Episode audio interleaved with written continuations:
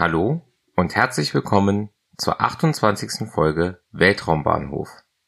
Heute geht es um den Start einer Langermarsch 11 am 15. September 2020.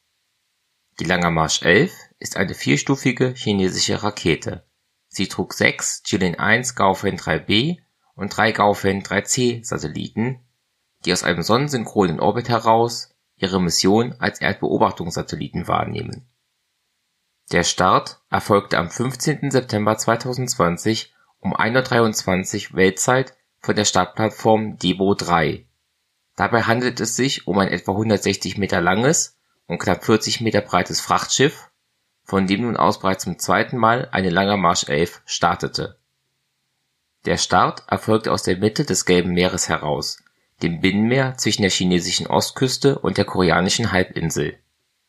Die genaue Ortszeit herauszufinden ist schwierig, da die Zeitzonengrenze genau durch das Gelbe Meer verläuft. Vor Ort waren es aber entweder 9:23 Uhr oder 10:23 Uhr.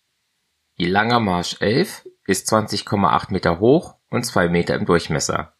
Sie wiegt etwa 58 Tonnen und basiert im Design wohl auf der DF-31, einer chinesischen interkontinentalen ballistischen Rakete. Dieser militärische Ursprung ist wohl auch der Grund dafür, dass ähnlich wie bei der Kuaizhou 1A aus der letzten Folge Genaueres über Triebwerke und Treibstoffmassen nicht zu finden sind.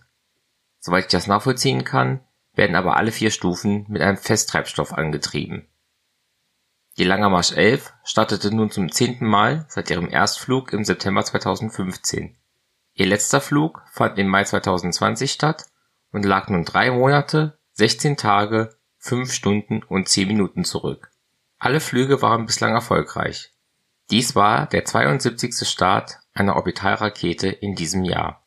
Der letzte Start, die Kuaizhou 1A aus Folge 27, lag zwei Tage, 20 Stunden und 21 Minuten zurück.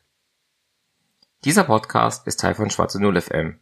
Links zur Website, zur Social Media und zu Unterstützungsmöglichkeiten gibt es in den Show Notes. Über Feedback oder Bewertungen des Podcasts würde ich mich sehr freuen. Den Podcast gibt es auf Spotify und als RSS-Feed für Podcatcher-Apps. Vielen Dank fürs Zuhören und bis zum nächsten Mal bei Weltraumbahnhof.